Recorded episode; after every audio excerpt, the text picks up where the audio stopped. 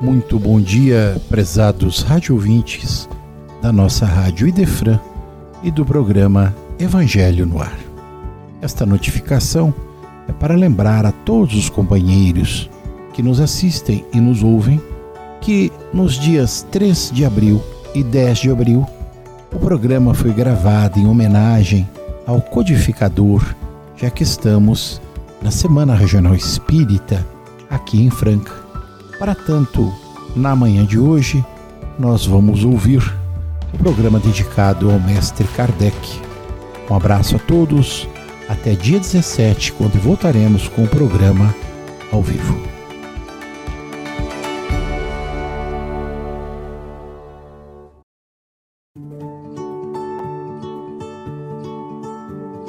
Você ouve agora o Evangelho no Ar. Apresentação: Chico Cruz.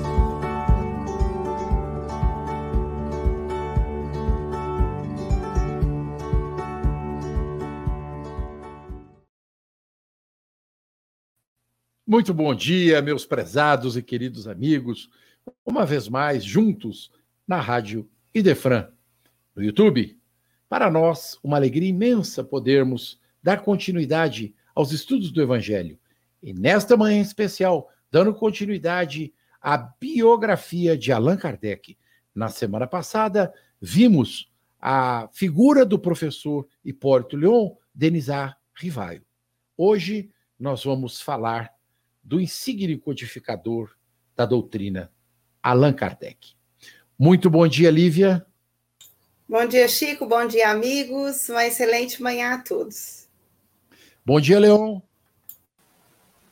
Bom dia, Chico. Bom dia aos nossos amigos, à nossa audiência. Uma manhã proveitosa para todos nós. A graça de Deus. Bom dia, William. Bom dia a todos, bom dia aos ouvintes, bom dia a todos os nossos amigos que estamos aqui reunidos no mais uma manhã dessa para esse evangelho no ar. Ó, oh, estou gostando de ver, viu? Vocês estão entusiasmados. Falar de Kardec parece que faz bem para a alma, né? Tá todo mundo felizinho, todo mundo alegre, muito bom, né? É, é uma oportunidade ímpar para todos nós. Eu estava comentando agora, eu acho que vocês ouviram, é, falar do codificador. Quando as mesas começaram a girar na França, quando as, a sociedade parisiense e também em alguns outros lugares a gente tem que lembrar sempre disso, que não começou só em Paris, não começou só na França, né? Na Rússia, nos Estados Unidos, né? É, já havia um movimento é, espiritual. O Kardec chega de sobreposto, né? Assim de e cai, vamos dizer, é, nessa contextualização histórica que vivia a humanidade naquele período. E aí a gente tem na figura do insigne codificador, o mestre leonês, como a gente chama, deveras é, é um, um, um epíteto que lhe cai extremamente bem, é, ele vai pesquisar, como homem de ciência, ele vai pesquisar. Ele não aceita isso ou aquilo, e ele não aceita que madeira dê resposta, onde já se viu madeira responder não é ser inteligente, foi a primeira colocação que ele faz para os amigos que o levaram a ver os chamados fenômenos das, da sociedade parisiense. E aí ele desperta. E aí? Quem de vocês quer comentar o despertamento do Kardec? Conta aí. Ah, Dona Lívia. Muito bem, vamos lá. Chico, no livro Obras, Póstumas tem um escrito de Allan Kardec, que foi inserido ali, muito interessante, chamado Minha Primeira Iniciação no Espiritismo, em que ele vai narrar o processo a partir do qual ele vai ter contato com essa ordem de acontecimentos que estavam se dando na França e em outros, outras localidades do mundo, para a qual as pessoas não haviam ainda dado a devida atenção, nem tinham explicação lúcida para a questão. Ele vai narrar que naquele ano de 1854, quando um amigo fa fala para ele a respeito do fato das mesas também serem magnetizadas e se moverem, até aí ele considerava que poderia ser um fator de ordem mecânica, as mesas se moverem sem Sim. nenhum um fator especial, poderia ter uma explicação mecânica. Mas é que no mesmo ano, na sequência, o mesmo amigo depois vem com novas notícias, dizendo: olha, mas você não sabe que além de das mesas serem magnetizadas e saltarem, elas também dão respostas. Mas sendo um homem de ciência, um homem de razão, vamos dizer assim, porque não era um homem de ciência é, pura e simplesmente falando, era um homem de racionalidade, ele se permite o benefício da dúvida. Até que alguém comprovasse para ele que isso era possível, ele ficava na linha da razão, que parecia que era humanamente impossível que isso acontecesse.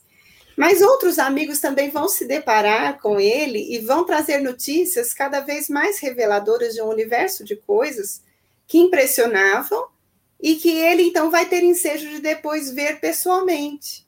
Então é nesse momento em que ele tem ocasião de estar numa noite de terça-feira numa reunião em casa da senhora de Pleine Maison, é que ele vai ver é, acontecimentos se dando sem deixar margem para dúvidas. Mas qual era a explicação para aquelas ocorrências? É aí então, que vai começar eu, a surgir a é, figura de Allan é que, Kardec. É que você me, me cutuca, né? Eu, eu, eu acho que os meninos, o Will tá rindo, né?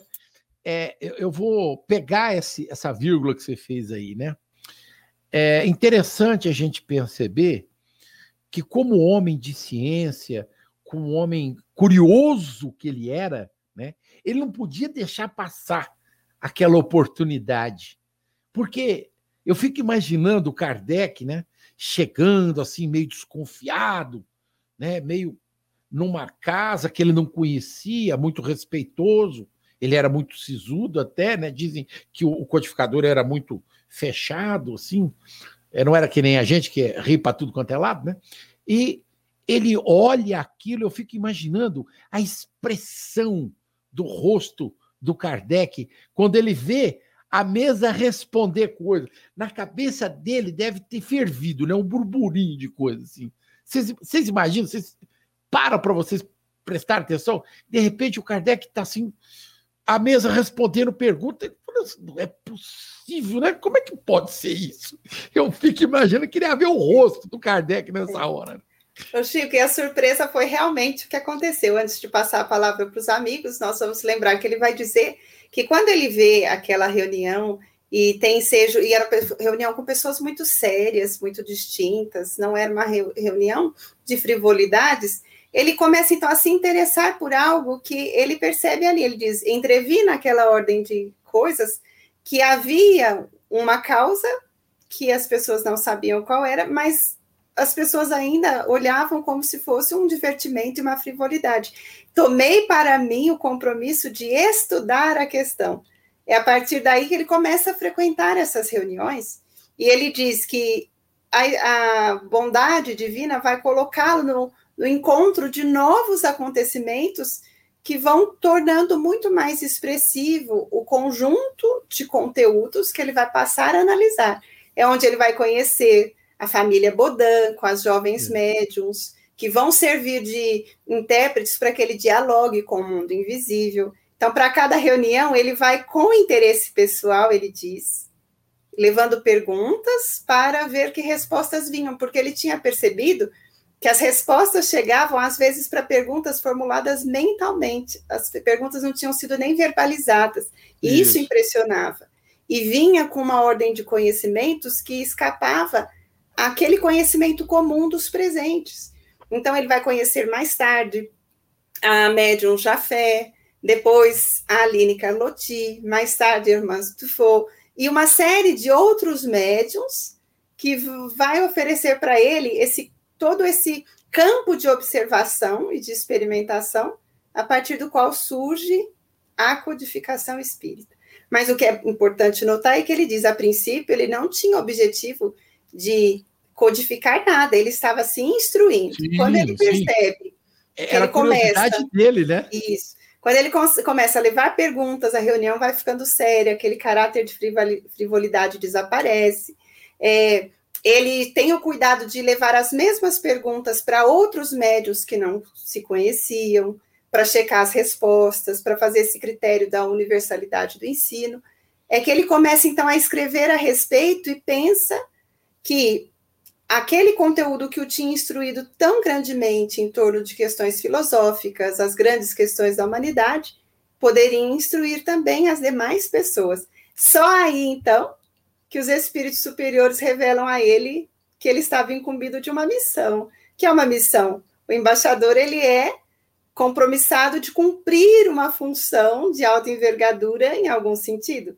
E Allan Kardec é o embaixador divino que vai cumprir uma missão junto aos homens para revelar um universo inteiro que nos ajuda a viver melhor e ter mais sabedoria na nossa vida.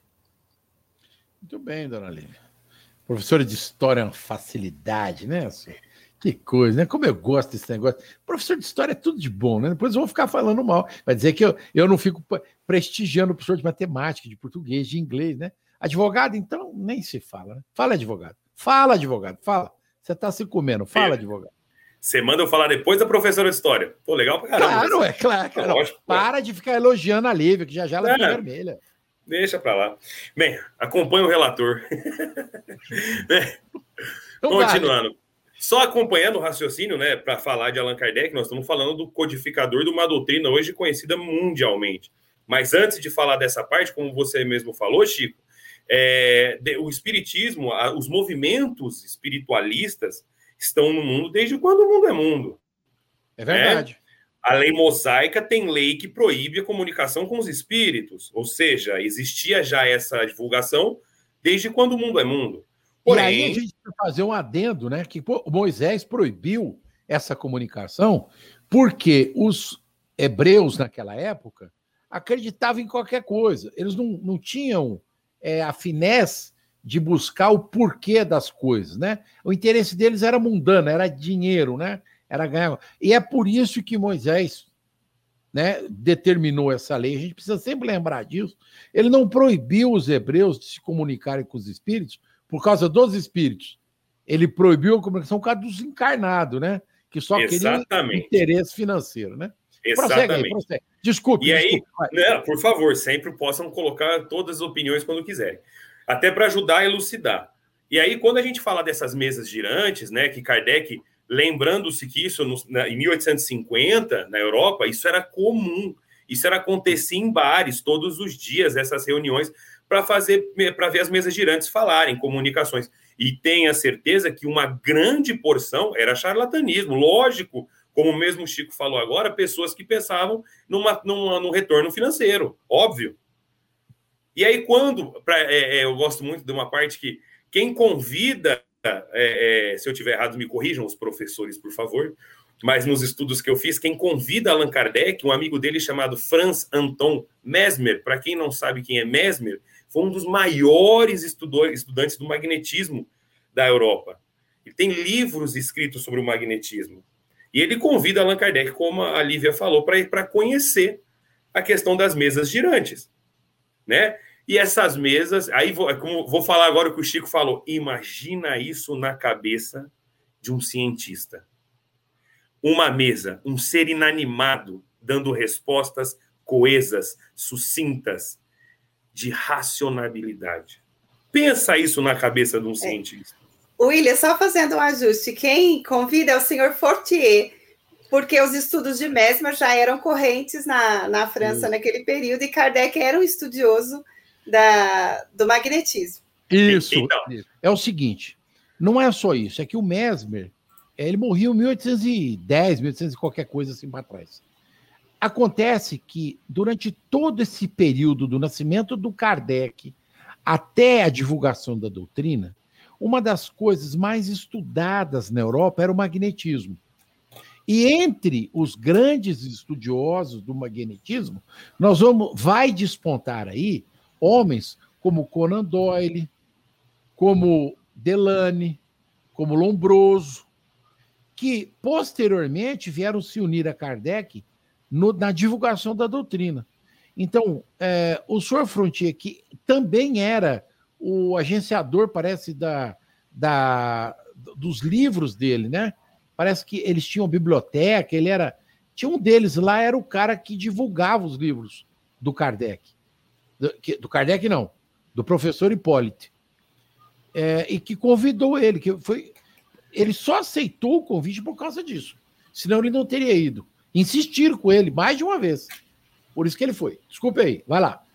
Só continuando os nossos, o nosso pensamento, então, e o que o Chico falou do magnetismo, o magnetismo era tão comum naquela época na, na Europa que ele era como a nossa acupuntura que nós temos hoje. Isso mesmo. Ele é como nossa, ele era tão comum que é, é até uma coisa que é, eu não sei, depois os professores podem me ajudar, o porquê que o magnetismo acabou caindo em desuso. Porque ele era extremamente comum naquela época. E muito estudado, muito estudado. Mas em algum momento ele se perdeu. Voltando a falar de Allan Kardec, dentro dessas possibilidades, Kardec ele aceita essa teoria e lembrando, ele começa a investigar, como nós falamos, detalhe a detalhe dessas mesas girantes. Como a Lívia falou, perguntas que nem chegaram a ser elaboradas, eram feitas mentalmente e ele eram respondidas. Lembrando, Kardec, como nós falamos no programa passado, foi de um berço católico criado dentro do protestantismo. Imagina isso para um professor, para um cientista, ter o conhecimento que, essa, que essas mesas estavam sendo comunicadas através de pessoas que já estavam mortas.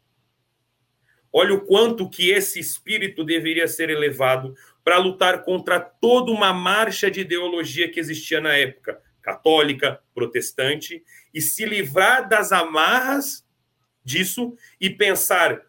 Pense, eu quero. Essa, essa é a questão que nós estamos usando aqui no Evangelho no Ar, é pensar. Pense a Kardec, na, lá na década de 50 do século XIX, ele ter que sair daquele berço católico protestante que ele tinha, enfrentar uma sociedade inteira que ele já tinha uma vida feita como professor, que ele já tinha uma vida pronta como um grande professor, discípulo direto de Pestalozzi, e falar: peraí, as mesas que estão falando são os mortos, pessoas que viviam na carne, que estão falando conosco. Olha a profundidade e o quanto que ele teve que enfrentar toda uma coragem. sociedade, a coragem para fazer tal sentido. Por isso, mais uma vez, a grande obra desse codificador. Leon, pode continuar, por favor. Gente, Manda abraço. Maravilha. É, só para comentar um detalhe que é muito peculiar, a gente falou muito de magnetismo, né, do século do, do século XIX, e eu participei, eu tive o privilégio de participar a minha primeira Comenesp, que é a Confraternização de Mocidade Espírita do Noroeste do Estado de São Paulo, em 2000, que eu sou de berço espírita, então desde mocidade, evangelização, o tema novinho. da minha primeira... Novinho, novinho, novinho. É novinho. Era... 2000 eu já estava...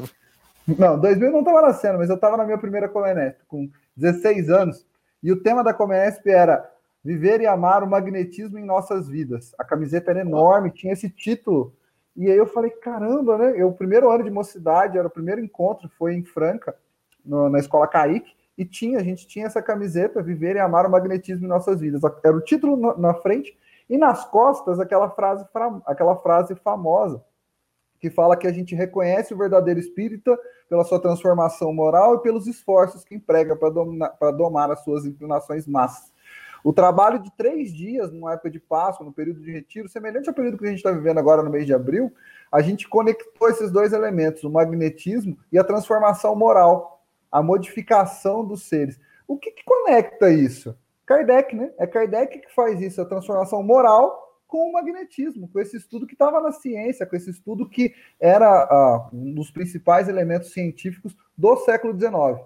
A gente vai ver que é um dos principais, mas não o único. Né? Isso é muito importante a gente relatar. O, o William enfatizou o berço do Kardec, protestante, católico.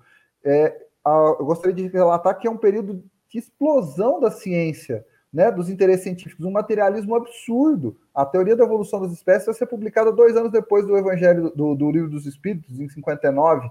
Ou seja, várias grandes teorias que a gente conhece hoje foram publicadas naquele período. Então eu vou fazer um adendo nessa, nessa coletânea que é a cabeça do codificador, já que a gente foi para esse aspecto, né? O que passava na cabeça do codificador, eu quero fazer mais, colocar mais um, um elemento católico, origem católica, formação protestante, um cientista, porque ele fazia parte de ciência, fazia parte da academia de letras, que tudo isso é, é importante mencionar. Mas tem um detalhe também, um homem casado que de repente chega em casa e ele começa a expor essas situações. Só que, gente, Kardec era um, um, um espírito que imagina quanta profusão de ideias para ele conseguir conectar tudo isso e chegar na, no processo de codificação. E aí eu fui, me, eu fui questionar, como o Chico falou assim, ele vendo todo esse fenômeno, tudo isso acontecendo, o que, que vai fazer com que o nosso professor Hipólito Leão Ezer Rivail vire, se transforme em Allan Kardec? O que que, qual que é o elemento? Para mim é o método. A grande sacada do Kardec para mim é o método, porque se ele não tem um método, ele explode. De tanta informação, de tanto, tanta coisa enviesada. Ele escolhe um método e o método está no berço. Está lá na Suíça. Está no Pestalozzi. Porque o, pestal, o método pestalozziano, ele é filosofia na essência, mas é uma filosofia que questiona, leva para o religioso que explica. A gente falou isso nos nossos estudos no Evangelho no Ar já algumas vezes. Né? É a filosofia questiona, a religião explica, a ciência explica, e a religião consola. E o método pestalozziano que junta todo, apara essas arestas. Imagina, as comunicações começam a chegar de todos os lados. As cartas começam a chegar do mundo todo para o Kardec. Quem tiver a oportunidade de assistir, a, a, a Netflix fez, tem, uma, um, tem um filme brasileiro que reproduz a biografia do Kardec, e o que marca, um episódio muito marcante quando a gente assistir, são as inúmeras cartas, as inúmeras menções que Kardec vai recebendo na casa dele, porque do mundo inteiro os fenômenos pipocavam e chegavam relatos para ele. E como catalogar isso? Como fazer? Então, um elemento interessante é o método, outro elemento interessantíssimo é o casamento do codificador, porque a, a, a sua esposa é fundamental nesse processo. Sim, senão ela vai achar que ele vai que ele está enlouquecendo, fala, todo mundo está te procurando. E ela ajuda a catalogar. E eu acho que o outro elemento é a sociedade francesa da época, que é um detalhe interessante. Kardec foi afrontado, porque ele começou os estudos, não vamos já colocar ele no começo dos estudos, que ele começa a, a fundar a sociedade espírita, ele começa a se envolver com a sociedade espírita, ele começa a receber ameaças, chegavam cartas, codificações, mas chegavam ameaças também para ele. Chega um determinado momento que ele fala assim: será que eu continuo com esse trabalho? Se... E aí, porta, quando batem a porta dele, ele fala: não, não abre essa porta. Vai que alguém está uma ameaça. Não, quando ele abre a porta, são crianças precisando de estudo, são pessoas precisando do pão, e aí parece que as coisas se conectam. Conecta a moral cristã, conecta o, estu, o, o estudo do cientista, aí eu acho que vai a conexão. Deixa eu fazer um. Eu não, eu não aguento, né? deixa eu fazer um adendo. Né? É, e me corrijam, claro, né? É, Kardec não era só o cientista, ele era homem de coração, ele não teve filhos, né? Vamos dizer assim. Exatamente. Então, os alunos dele eram os filhos. Assim como para Emile Baudet, que é a esposa dele, né? Ela era professora de piano. E ela tinha alunas de piano. Então eles tratavam as crianças com o maior carinho.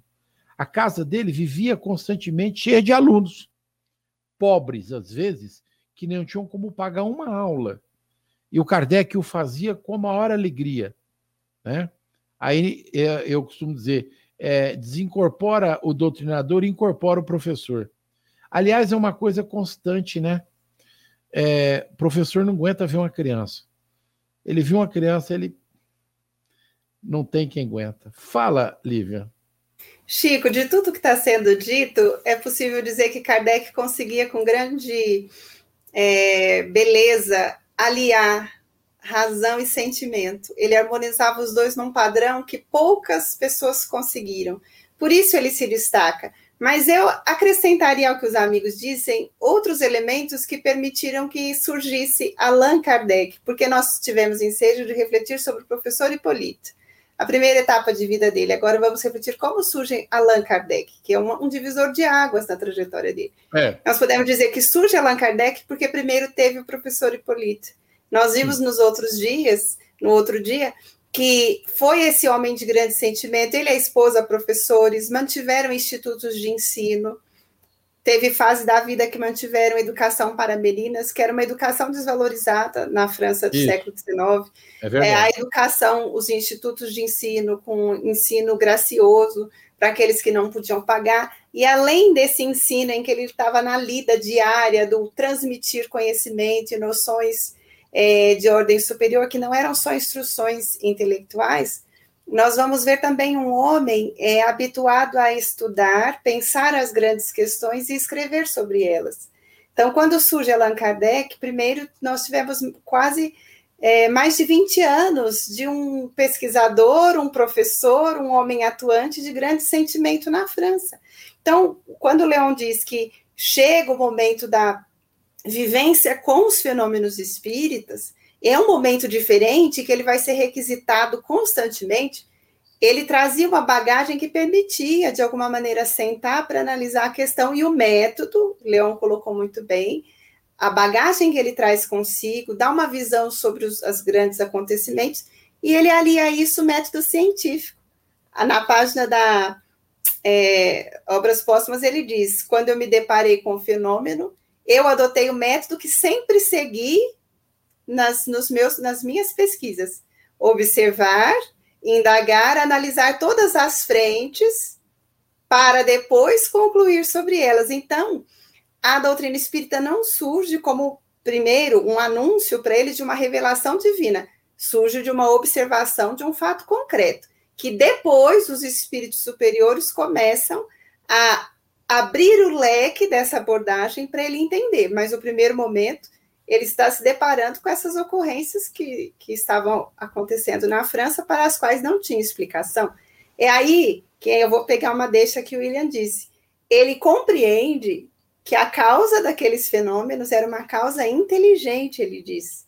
Como? É. Para dar respostas tão lúcidas sobre problemas tão complexos e tão variados, respostas que variavam na sua forma, algumas muito simplórias, outras muito profundas, indicando que não vinham da mesma origem, elas tinham que vir de alguém e de algum lugar. Então, elas vinham desse ser inteligente que é o espírito.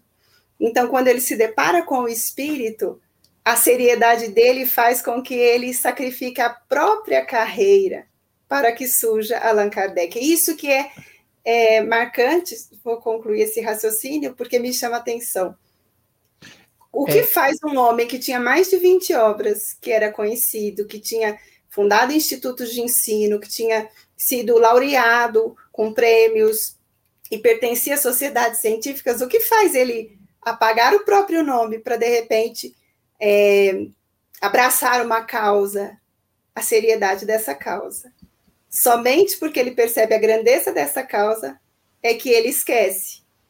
Hippolyte Leon Denis Arrivaio, na assinatura dos livros, para deixar surgir Allan Kardec. Leon? É, o que eu penso, Lívia, né, nessa linha que você está falando, eu, eu penso que surge com a demanda científica, porque ele vai extinguir o conceito de sobrenatural na verdade, ele vai ressignificar o que é natural.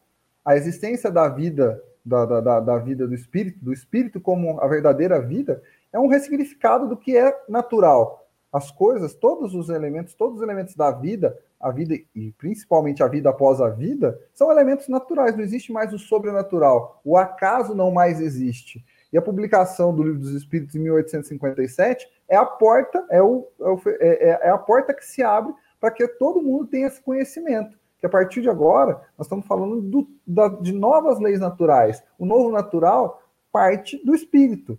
E aí é interessante que, tendo essa consciência, a, a, a, cronologia da codificação é algo que é fascinante. O próximo livro é o livro dos, dos médiuns. Por quê? Era preciso entender a relação entre os mundos para que a gente chegasse à moral, que é o Evangelho segundo o Espiritismo chegar ao Evangelho segundo o Espiritismo é o grande, é, é, é o grande avanço, né, digamos assim, moral. O ápice. É o, o ápice. ápice. Exatamente. É o ápice da, da, da, do conceito religioso. Né? Porque foi destruído o sobrenatural com o livro dos espíritos, com o livro dos espíritos, é entendido esses fenômenos naturais a partir da mediunidade e a gente chega no Evangelho segundo o Espiritismo, que tem um propósito fundamental, que é criar um homem de bem. Qual que é o modelo? Jesus. Então toda a obra vai caminhar para isso. O Chico está se coçando, eu vou devolver para é, ele. eu estou me coçando por dois motivos, né? A Lívia falou um negócio, e a gente fica pensando. Né? Eu, eu, eu sou dessas assim. Parem para vocês pensarem de novo. O Kardec, aquele professor todo, né? Certinho, laureado, como você disse, Lívia. De repente, ele para e diz: tem espírito. Ciência, homem de ciência. Ele ele vê, ele enxerga, ele tem espírito, o espírito fala, o espírito conversa. Os mortos conversam conosco. Imaginem isso em 1850, 50 e pouco. A, o espanto, a, vamos dizer assim, a, o, o, momento que é para o Kardec, que eu acho que é o, você falou em divisor de águas, nesse momento desaparece o professor para nascer o codificador. E em seguida, com todo o método que nós já comentamos aqui, pestalozziano, etc., observem que ele faz. Ele primeiro trabalha a filosofia, o livro dos espíritos. Depois ele vem com a ciência, o livro dos médios. E somente depois que a filosofia e a ciência embasam a doutrina, ele traz a figura do evangelho de Jesus. Mas não é que ele traz Jesus, ele traz a figura do evangelho. As questões de ordem moral e ética, porque está escrito lá. Em hipótese alguma, vamos discutir as teologias, está lá no livro, no Evangelho. A nossa identificação é com o princípio moral e ético do Cristo, que é indiscutível. Não há o que teorizar, não há o que inventar, basta ser racional, lógico. Porque eu não sei se vocês pensam como eu, sabe? A figura de Jesus, para mim, é um exponencial. É... Vou fazer um parâmetro bem pequeno para vocês entenderem. Uma criança de 10 anos que consegue entender Einstein entendê-lo, não entender a doutrina, mas entendê-lo como um grande cientista. E eu acho que é mais ou menos assim que eu entendo Jesus. Né? Eu sou um pequenininho menino que vejo Jesus e olho e falo, meu, é o cara. Ele é o cara. Aí, o que, que o Kardec faz? Filosofia, ciência, e em cima dessa base, ele põe o evangelho. Então nós temos. É um triângulo. Ele põe a ciência, ele põe a filosofia, a ciência, e em cima disso ele põe Jesus. E depois ele disseca com a Gênesis, o o inferno, né? A obras póstumas, que pasmem, nós deveríamos ter seis livros, não cinco. Não seria um pentateuco, né? Como que a gente chamaria? Se não é penta, sexta. Hexateuco exa, exateu. Porque, na realidade, nós já sabemos, obras póstumas teria outro nome. E se vocês estudarem, nós sabemos que ele foi estudado. Kardec fez a primeira parte, Leon Denis, Camille Flammarion fizeram a segunda parte. Foram, levou mais anos para fazer a parte, porque o codificador é o codificador. Leiam obras póstumas na primeira parte, que é do Kardec.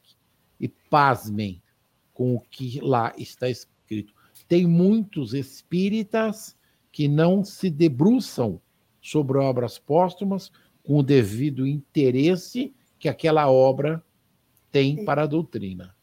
É tá? que é interessante, Chico, por serem textos soltos de Kardec publicados depois do falecimento dele, de fato eles não entraram nesse registro de sendo é, a codificação, a codificação que ele escreveu em vida mas a Obras Póstumas traz textos que também elucidam muitos aspectos do pensamento de Kardec, do que ele Sim. aprendeu com os espíritos e nos enriquece. Agora, antes de passar para os amigos, só queria dizer assim, que a gente enfoca muito esse caráter de sabedoria e de razão de, de Kardec, mas o sentimento aflora. Os amigos que conviveram com ele perceberam esse caráter humano que ele tinha, como vocês disseram muito bem, né? O professor que atendia, que ouvia o Alexandre Delane tem ocasião de, discurso, de escrever no momento em que é, eles estão trasladando o corpo de Kardec, que tinha sido inicialmente enterrado no cemitério de Montmartre, em Paris, e vai depois, no ano seguinte, ser é, trasladado para onde está atualmente, no Père Lachaise, que é o túmulo é. mais visitado e sempre florido, indicando o quanto ele é amado pelas pessoas que têm o cuidado de visitá-lo e deixar sempre uma flor ali. As flores têm que ser substituídas diariamente, tanto que indica essa credencial que ele tem no coração dos que vão visitá-lo. E nesse momento do corpo ser trasladado, Alexandre Delane era um amigo que tinha convivido com ele muito tempo e que, não podendo ir, escreve, vai dizer hoje: Eu não quero falar do codificador que deu luz para a vida de todos nós, mas eu quero falar do amigo que era capaz de socorrer Isso. o outro que estava em penúria, em dificuldades materiais, pessoas que estavam à beira do autossítio e eram retiradas desse estado penoso pela presença dele, outros que estavam é, não tinham como ler a codificação e tinham se encantado com o mínimo que tinham lido. Ele tinha cuidado de preparar toda a obra e mandar graciosamente para as pessoas lerem. Amigos Isso. que financeiramente em grande dificuldade recebiam dele o envelope com dinheiro e ele tinha cuidado de escrever da parte dos bons espíritos, porque ele tinha aprendido que a mão esquerda não devia saber o que a outra faz. Então, é, esses amigos que conviveram com ele poderiam falar dessa outra faceta que nós, como estamos à distância no tempo, nem sempre percebemos. E eu acho que o William talvez tenha algo a dizer sobre esses amigos que conviveram com Kardec, né? Antes de, de falar dos amigos, eu vou voltar só um pouco que vocês estavam falando. Eu não fui atrapalhar, porque vocês estavam falando tão bem. É, é só assim que eu, eu vou tentar dar uma pequena explicativa. Primeiro, você imaginou naquela época, só uma, uma denota, rapidinho. Você já viu naquela época você chegar para tua mulher e falar: amor, eu sei que nós estamos bem na vida, eu sou professor, você é professor, sou conhecido, parei com tudo daqui para frente, vou ver só do espiritismo. Olha como a mulher dele tinha que ser evoluída também para falar, claro, meu amor, estarei junto ao seu lado, né? Isso é uma parte. Você Agora, me preocupou voltando... com isso, né? Quando você foi no mencionaram, eu falei, cara, imagina como era isso. Né? Você imagina você abandonar o professor e falar, agora eu vou virar o codificador. Você já imaginou? Mas eu vou falar assim, uma visão agora que eu tenho. Eu acho que vocês três são de berço espírita, eu não sou. Eu ainda sofro isso nem da minha família. Vou, é, o Chico também berço, mas você começou bem novinho, eu já comecei velho, bem velho. E assim, vou te falar o que eu vejo como ser humano. Quando eu comecei a estudar o Espiritismo, quando eu comecei a ver Allan Kardec, comecei a estudar o Livro dos Espíritos, eu encontrei no Livro dos Espíritos, e eu falo isso, falo muito para o Chico e para todas as pessoas que eu faço o estudo do Livro dos Espíritos. É, tem todas as perguntas conscientes, racionais, que uma pessoa pode fazer frente à, à religião. Todas. Essa, eu acho que esse método pestalozziano que embasou essa doutrina. Então, isso acalenta o coração de uma pessoa como eu, que veio procurar na doutrina algo que ela não tinha respostas em outras religiões. Quando a gente fala da, da, da, da pessoa, do codificador Allan Kardec, e ele traz isso, eu imagino hoje dentro da minha casa, eu ainda enfrento algumas, alguns questionamentos por causa dos dogmas que outras religiões estão. Eu sou praticamente o único espírita da minha família. E eu enfrento vários dogmas que eu vejo. Eu imagino o que esse homem não enfrentou naquela sociedade, naquela época. E mesmo assim se manteve firme. Porque, como cientista, há um momento que ele descobriu que ele falava com, com o mundo espiritual. Senhores, eu falo de coração a todos que nos escutam. Para quem não é de berço espírita, sabe disso. Eu imagino as correntes que o Kardec quebrou quando você bate nos dogmas da igreja, quantas correntes ele libertou. Porque eu falo muito para o Chico, é isso que o Espiritismo fez comigo.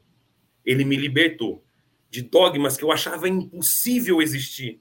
Mas eu acreditava, porque eu fui criado assim. E aí eu consigo ver a, realmente a grandiosidade do Evangelho do Cristo. Então isso acalentou o meu coração. Pode ser que, como eu disse, até ontem estava falando no estudo do livro dos Espíritos, eu falei, tem gente que não vai sentir isso e a vida vai seguir. Mas o Kardec sentiu o, o realmente o quanto era importante o trabalho dele, não só para ele, mas para toda a humanidade como um todo. Por isso que ele abandona o professor e assume o codificador, porque o codificador é para vida, é para a eternidade. Ele estava trazendo a luz para a eternidade ele poderia dar muito mais luz como codificador do que como professor. Ele é professor, ponto, um cientista maravilhoso, brilhante, que aprendeu a escrever com quatro anos de idade. e ensinou muitas pessoas. Mas ele se tornou o codificador, que trouxe luz a uma religião que nós entendemos que dividiu, de um, de um ser que dividiu a humanidade entre antes e depois do Cristo. O Cristo hoje é acessível a todos, sem exceção. O Cristo está para todos. O Espiritismo está aí para explicar exatamente o porquê nascemos, o porquê morremos, para onde vamos e por que sofremos.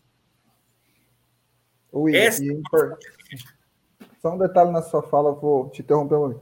É interessante você falar que o Espiritismo está aí, porque o Kardec é justamente o codificador, porque ele traz o código. Ele poderia ser, e até tem uma publicação espírita que data de mais de 100 anos já, que dizem o reformador. Mas o Espiritismo não, viola, não violenta nenhuma consciência.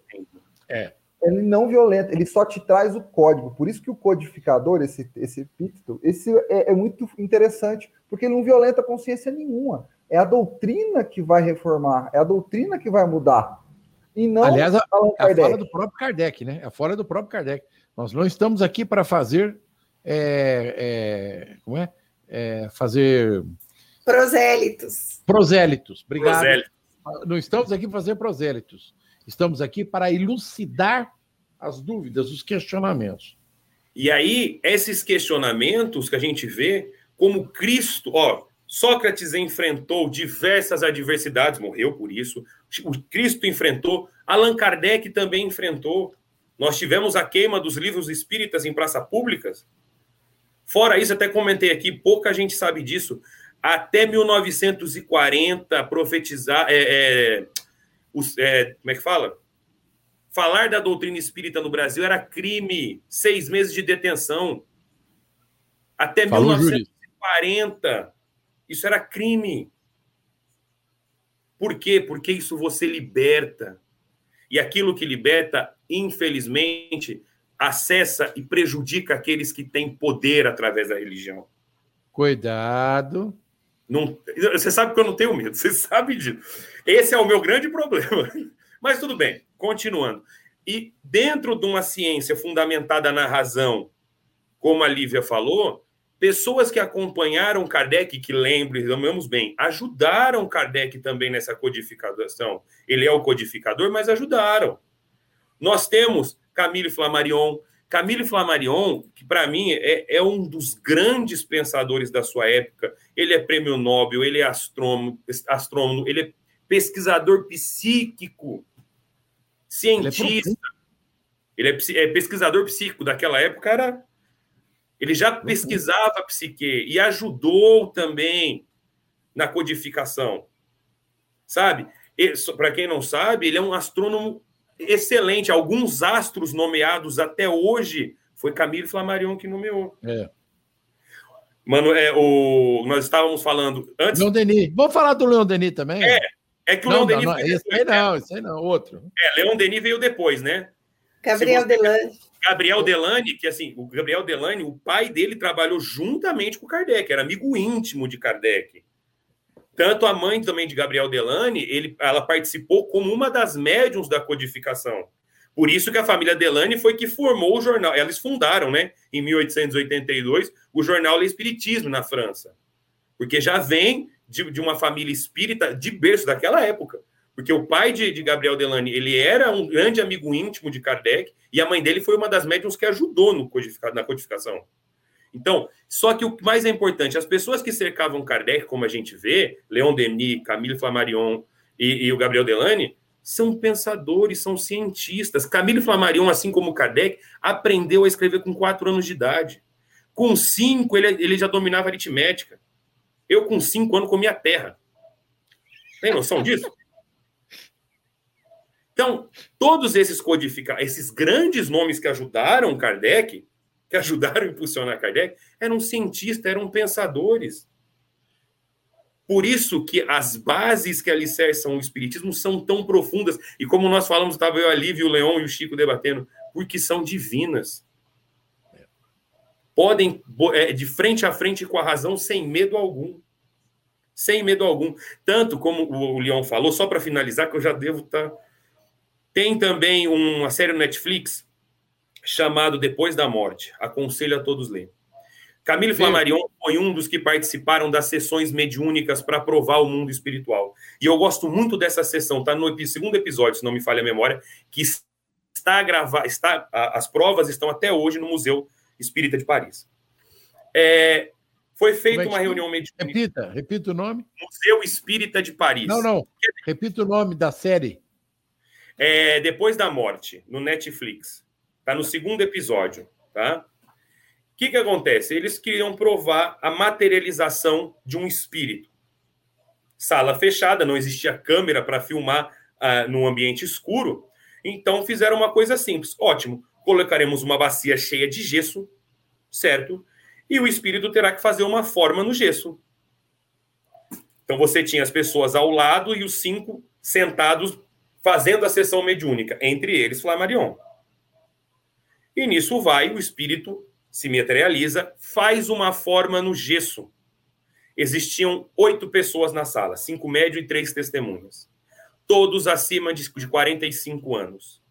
Foi feita uma mão, que está até hoje, para quem acompanhar, uma mão assim, uma mão assim, todos mãos de crianças além de ser feito a materialização, foi feito de uma forma irrefutável. Não existia nenhuma criança no ambiente. Então, para mim, que vejo e que analiso tudo isso, a hora de provar o espiritismo já foi faz muito tempo. Quem quer provar, estude Kardec. Estude o tanto que esse codificador trabalhou. Agora é hora de viver, né? Agora é hora de estar presente, né? Agora é hora de mostrar por que viemos? Chico, é, a partir do que foi dito agora, nós podemos lembrar o que Kardec nos diz, tanto no livro dos médios quanto no livro dos espíritos. Em diversos momentos da codificação, ele vai dizer que o fenômeno por si mesmo não nos renova se nós não compreendemos a sua finalidade, nem a maneira pelo qual eles acontecem. O que nos renova é aquilo que fala a nossa razão e ao nosso sentimento. Então, essa parte que foi comprobatória do fenômeno da vida maior, ela teve uma finalidade, que era nos despertar para a compreensão de uma nova ordem de esclarecimentos que visam fazer de nós pessoas melhores.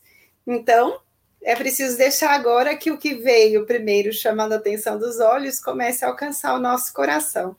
E eu queria complementar o que o William estava dizendo muito bem, quando lembrou esses que conviveram com Kardec, né? Amigos que também vieram imbuídos de compromissos de assessorar esse amigo que tinha que deixar para nós uma herança, um legado muito precioso, que era o legado que Allan Kardec nos deixaria, trazido pela vida maior. E Leon Denis sempre me chama atenção, porque ao contrário dos Delane e de Flammarion, ele não convive diretamente com Kardec. Ele era de outra região e o encontro dele com a doutrina espírita é muito tocante, porque Leon Denis vem de uma infância com dificuldades financeiras, trabalhando desde cedo, é. É, o pai trabalhando em serviços sacrificiais, sempre mudando de cidade, ele, menino, trabalhando, ajudando a carregar fardos de couro, é. é. trabalhando na carvoaria. Então, ele vem de uma história de vida em que, desde menino, ele, é, ele está submetido a muitas dificuldades.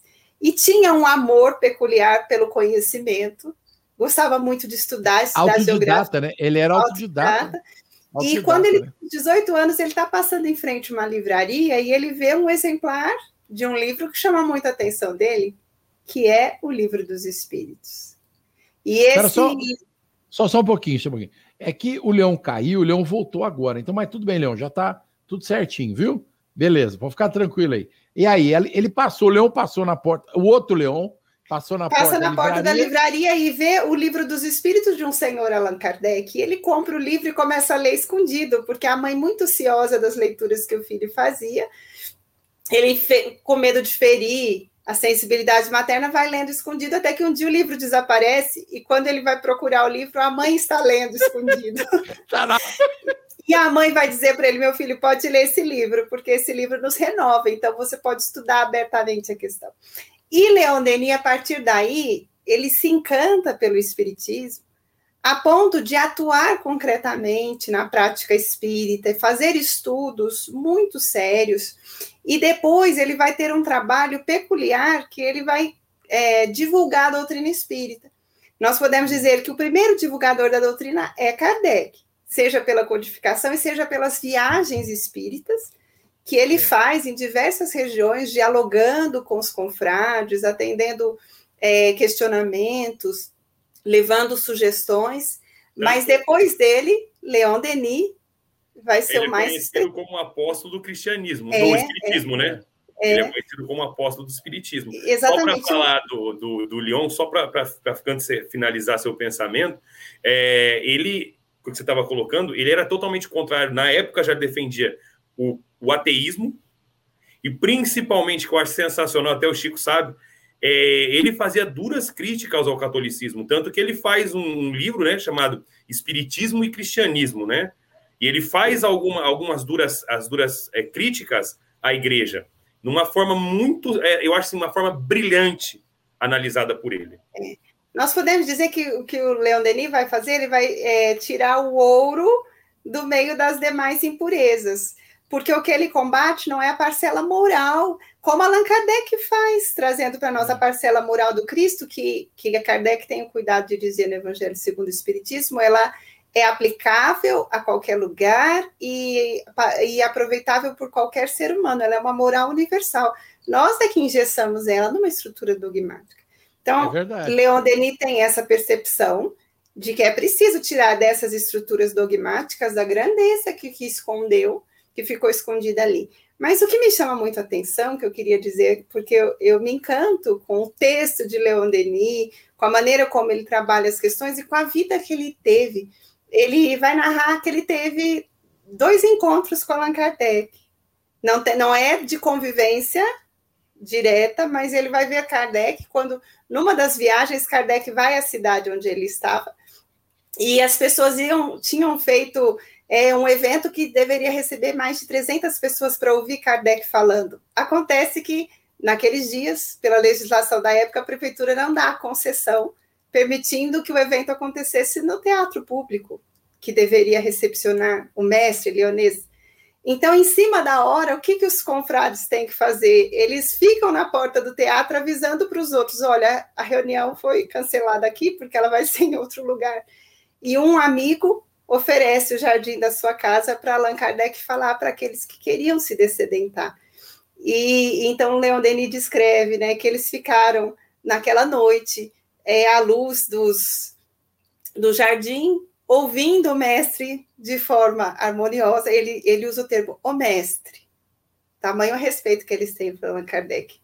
Ficaram ouvindo falar de diversas questões acerca da doutrina espírita e Allan Kardec, embora a seriedade que o Chico falou no começo, esse caráter seguro, firme, falava com muito bom humor, com muita espirituosidade, com muita alegria. E no dia seguinte, Leon Denis o viu também, porque Leon Denis vai à casa onde ele está hospedado, e tem uma cena curiosa que ele relata. Ele vê Allan Kardec num banquinho, colhendo é, cerejas para a esposa, mostrando quanto ele era humano, quanto ele era próximo das atitudes Amoroso. dos outros. Amoroso. enquanto ele era amoroso. E Leon Denis depois vai viver uma vida em que ele viaja divulgando doutrina espírita, ele escreve sobre temas espíritas, escreve com uma beleza que impressiona, porque ele é um esteta das palavras, ele escreve com beleza, com leveza e com profundidade. E ele escreve, inclusive, em momentos em que ele está perdendo a visão. A secretária dele, Claire Beaumar, vai escrever o livro Leon Denis na Intimidade em que ela, que, ele, que ela relata que, mesmo cego, ele escrevia, ela passava limpo, lia para ele, para ele, passar. Ele corrigia, ele corrigia. A, exatamente, até publicar. Então, um homem que vence todos os enfrentamentos, para também contribuir para que a mensagem chegasse com tanta pureza até nós. Foi muito é. bom é, que o William lembrasse desses amigos. É, é impressionante a gente perceber, né? Como que a espiritualidade trabalhou para manter o Kardec ativo na Terra. É, ele, é, ela, né? Ela, a espiritualidade, vai trazendo paulatinamente espíritos de alto nível intelectual, porque Leon Denis era de um alto nível intelectual, ele era autodidático, ele não cursou faculdade, fez nada, e o cara, você lê a obra que o William citou, Espiritismo e Cristianismo, ou se você lê é, o problema do ser do destino e da dor no invisível, você se assusta com a grandiosidade da obra.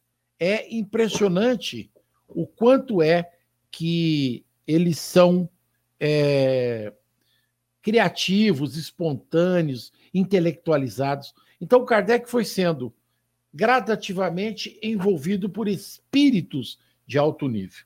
E aí nós temos a obra do professor e do mestre. Olha, eu, eu sei que é duro a gente falar, mas está quase na hora de acabar o programa. Então, eu queria. Sou obrigado, né? vocês vão me perdoar. Por mim, ir embora aqui, mas a, a ideia Francis que a gente tem que parar o programa uma hora, não pode continuar. Então, eu queria é, pedir é, que vocês se despedissem, lembrando que nós temos um tempinho, estamos apertadinho, tá? Um minutinho para cada um. Leon. Chico, amigos, que privilégio nosso poder falar do nosso codificador, né? É um privilégio maravilhoso, como você disse, o tempo está curto, mas tem muito para falar dele. Nós vamos continuar fazendo muitas exaltações ao trabalho que ele fez e principalmente ao que veio depois, porque um grande legado é um legado que continua, que cresce, que só expande. Isso eu acho que é fundamental, é o grande diferencial da nossa doutrina, é uma doutrina que está em crescimento, em evolução constante. E ainda assim, alguém já falou assim, ah, mas precisa atualizar Kardec, porque isso na Gênesis ou isso em tal capítulo. A doutrina dos espíritos, ela está integralmente correta na, na obra kardeciana. Claro que a ciência, a física, a química evoluiu muito depois do século, da metade do século XIX. Mas o que você pegar de doutrina espírita, da, de, da doutrina dos espíritos, o que está em Kardec está atual até os dias de hoje. Então isso é muito importante no estudo do nosso codificador e a gente vai continuar estudando ele por muito tempo, porque ele, esse foi o legado que ele nos pediu para que a gente continuasse estudando. Aos nossos ouvintes, o meu desejo é de, uma, de muitos bons estudos nesse ano de 2021. Um grande abraço a todos. Obrigado, Leão. William agradecer a oportunidade mais uma vez, né? Nessa manhã abençoada da gente fazer esse estudo. É sempre bom falar de, de Allan Kardec, porque a gente estuda cada vez um pouco mais.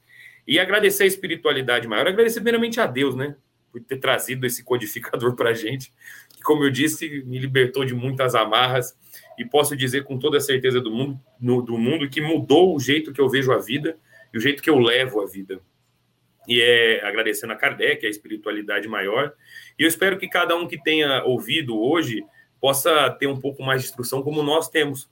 Porque o que eu sempre falei para vocês, o maior, os maiores beneficiados ainda desse estudo, desse trabalho aqui, somos nós. Pelo menos eu acho que sou eu, né? Com tantos professores, com tantas pessoas que conhecem tanto e podem nos ajudar tanto, né? Então, Menos, né? um bom final Menos, de semana para todos. Fiquem com Deus e mais uma vez muito obrigado pela oportunidade, gente. Obrigado, William. Lívia. Chico, é, o Leão usou uma expressão que eu gostaria de retomar para encerrar é, nesse momento. Ele diz: Kardec nos deixou um legado, quer dizer, ele nos deixou uma herança. Então, quando nós reflexionamos sobre Kardec nessa noite, é para lembrar isso: ele nos deixou alguma coisa, um tesouro.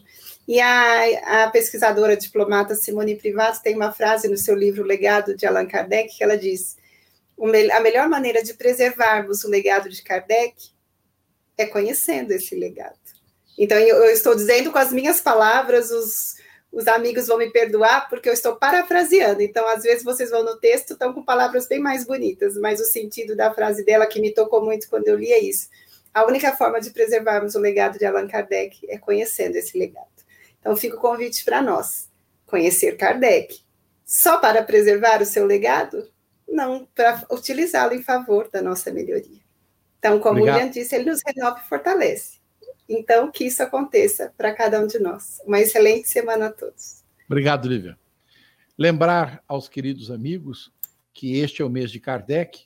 Nós estamos fazendo dois programas especiais também para homenagear o lançamento do Livro dos Espíritos, que marca a obra inicial do codificador. O nosso abraço, o nosso desejo sincero de que nós possamos ter contribuído de alguma maneira para o esclarecimento de todos os nossos amigos. Um bom dia, uma excelente semana a todos. Muito obrigado. A Rádio Idefran apresentou o Evangelho no Ar. O Evangelho no Ar.